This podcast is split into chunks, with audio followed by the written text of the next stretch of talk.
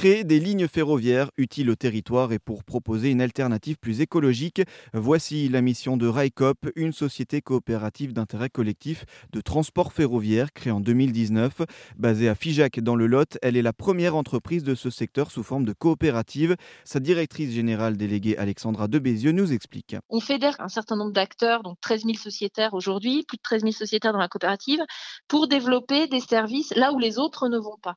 C'est-à-dire vraiment le, le de a, ça a été de, en tant que citoyen, en fait, on a créé cette, cette entreprise en se disant, le ferroviaire, c'est un mode de transport d'avenir au, regard des grands enjeux de transition écologique, au regard de l'aménagement du territoire, etc.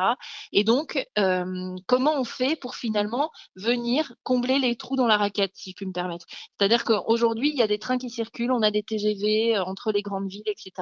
Mais on fait tous le constat que euh, dans les villes moyennes, entre villes moyennes, c'est souvent compliqué de se déplacer en train. Et donc, en fait, en, tant que citoyen, on s'est dit, mais il y a sans doute quelque chose à faire. Et donc, on a créé cette entreprise.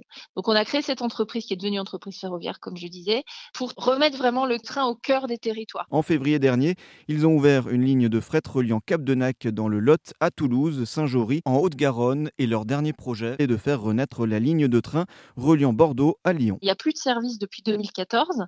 Vous avez des services TER sur euh, des petits tronçons de la ligne, donc l'infrastructure existe, euh, mais par contre, on ne peut plus aujourd'hui faire un, euh, un Limoges-Lyon sans passer par Paris. On ne peut plus aujourd'hui faire un, un Roanne-Périgueux euh, sans passer par Paris. C'est compliqué. Donc aujourd'hui, on a recréé ce service entre Bordeaux et Lyon avec cet objectif de permettre notamment aux habitants des villes moyennes qui sont sur ce trajet hein, du Massif central schématiquement, de la Creuse, de l'Allier notamment, de pouvoir aller plus facilement d'un bout à l'autre de la France, si je puis dire, sur cette transversale. Une ligne qui permettra de reconnecter ces territoire, de nombreuses gares devraient notamment rouvrir pour accueillir le passage du train comme celle de Ganat en Allier.